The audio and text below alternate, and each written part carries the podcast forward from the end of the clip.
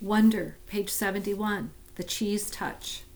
I noticed not too long ago that even though people were getting used to me, no one would actually touch me. I didn't realize this at first because it's not like kids go around touching each other that much in middle school anyway. But last Thursday in dance class, which is, like my least favorite class, Mrs. Atanabe, the teacher, tried to make Ximena Chin be my dance partner. Now, I've actually never seen someone have a panic attack before, but I've heard about it, and I'm pretty sure Ximena had a panic attack at that second. She got really nervous and turned pale and literally, literally broke into a sweat within a minute. And then she came up with some lame excuse about really having to go to the bathroom. Anyway, Mrs. Atanabe let her off the hook because she ended up not making anyone dance together. Then, yesterday in my science elective, we were doing this cool mystery powder investigation where we had to classify a substance as an acid or a base. Everyone had to heat their mystery powders on a heating plate and make observations. So we were all huddled around the powders our, with our notebooks. Now, there are eight kids in the elective, and seven of them were squished together on one side of the plate, while one of them, me, had loads of room on the other side. So, of course, I noticed this, but I was hoping Mrs. Rubin wouldn't notice this because I didn't want her to say something. But of course, she did notice this, and of course, she said something. Guys, there's plenty of room on that side. Tristan, Nino, go over there, she said. So Tristan and Nino scooted over to my side. Tristan and Nino have always been okay nice to me, I want to go on record as saying that. Not super nice, like they go out of their way to hang out with me, but okay nice, like they say hello to me and talk to me like normal. And they didn't even make a face when Mrs. Rubin told them to come to my side, which a lot of kids do when they think I'm not looking. Anyway, everything was going fine until Tristan's mystery powder started melting. He moved his foil off the plate just as my powder began to melt too, which is why I went to move mine off the plate, and then my hand accidentally bumped his head for a fraction of a second. Tristan jerked his hand away so fast he dropped his foil on the floor while also knocking everyone else's foil off the heating plate. Tristan, yelled Mrs. Rubin. But Tristan didn't even care about the spilled powder on the floor that he ruined the experiment. What he was most concerned about was getting to the lab sink to wash his hands as fast as possible. That's when I ne- knew for sure that there was this thing about touching me at Beecher Prep. I think it's like the cheese touch in Diary of a Wimpy Kid. The kids in that story were afraid they'd catch the cooties if they touched the old moldy cheese on the basketball court. At Beecher Prep, I'm the old moldy cheese. Costumes. For me, Halloween is the best holiday in the world. It even beats Christmas. I get to dress up in a costume. I get to wear a mask. I get to go around like every other kid with a mask, and nobody thinks I look weird. Nobody takes a second look. Nobody notices me. Nobody knows me. I wish every day could be Halloween. We could all wear masks all the time. Then we could walk around and get to know each other before we got to see what we look like under the masks. When I was little, I used to wear an astronaut helmet everywhere I went to the playground, to the supermarket, to pick Via up from school. Even in the middle of summer, though it was so hot my face would sweat. I think I wore it for a couple of years, but I had to stop wearing it when I had my eye surgery.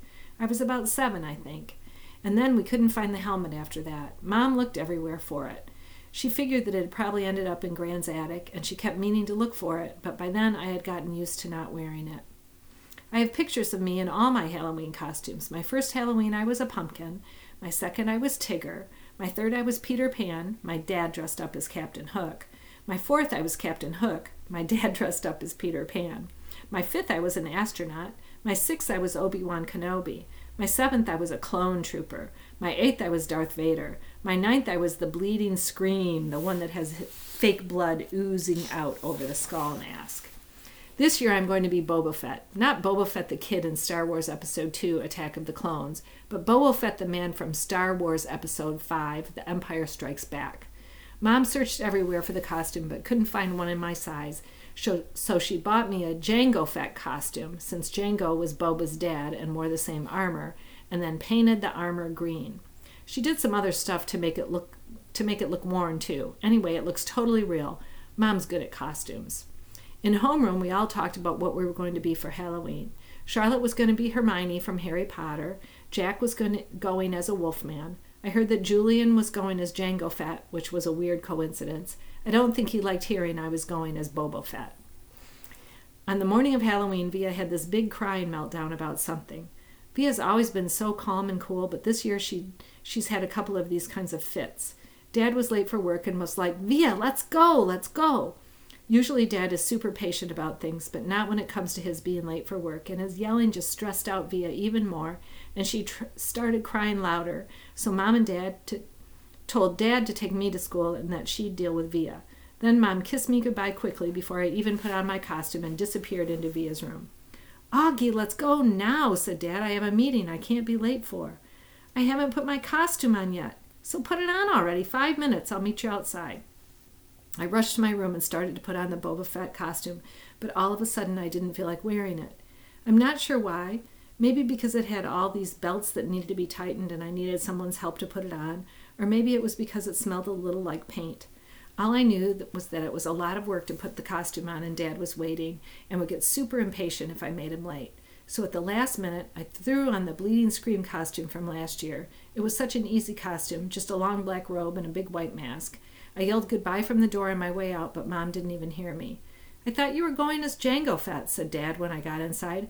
Boba Fett! Whatever, said Dad. This is a better costume anyway. Yeah, it's cool, I answered. The Bleeding Scream. Walking through the halls that morning on my, on my way to the lockers was, I have to say, absolutely awesome. Everything was different now. I was different. Where I usually walked with my head down trying to avoid being seen, Today I walked with my head up, looking around. I wanted to be seen. One kid wearing the exact same costume as mine, long white skull face oozing fake red blood, high fived me as we passed each other on the stairs. I have no idea who he was, and he had no idea who I was, and I wondered for a second if he would have ever done that if he had known it was me under the mask. I was starting to think that this was going to down going to go down as one of the most awesome days in the history of my life, but then I got to homeroom. The first costume I saw as I walked inside the door was Darth Sidious. It had one of the rubber masks that are so realistic, with a big black hood over the head and long black robe. I knew right away it was Julian, of course. He must have changed his costume at the last minute because he thought I was going as Jango Fett. He was talking to two mummies who must have been Miles and Henry, and they were all kind of looking at the door like they were waiting for someone to come through it. I knew it wasn't a bleeding scream they were look for, looking for. It was a Boba Fett. I was going to go and sit at my usual desk, but for some reason, I don't know why, I found myself walking over to a desk near them and I could hear them talking. One of the mummies was saying, It really does look like him. Like this part especially, answered Julian's voice. He put his fingers on the cheeks and eyes of his Darth Sidious mask.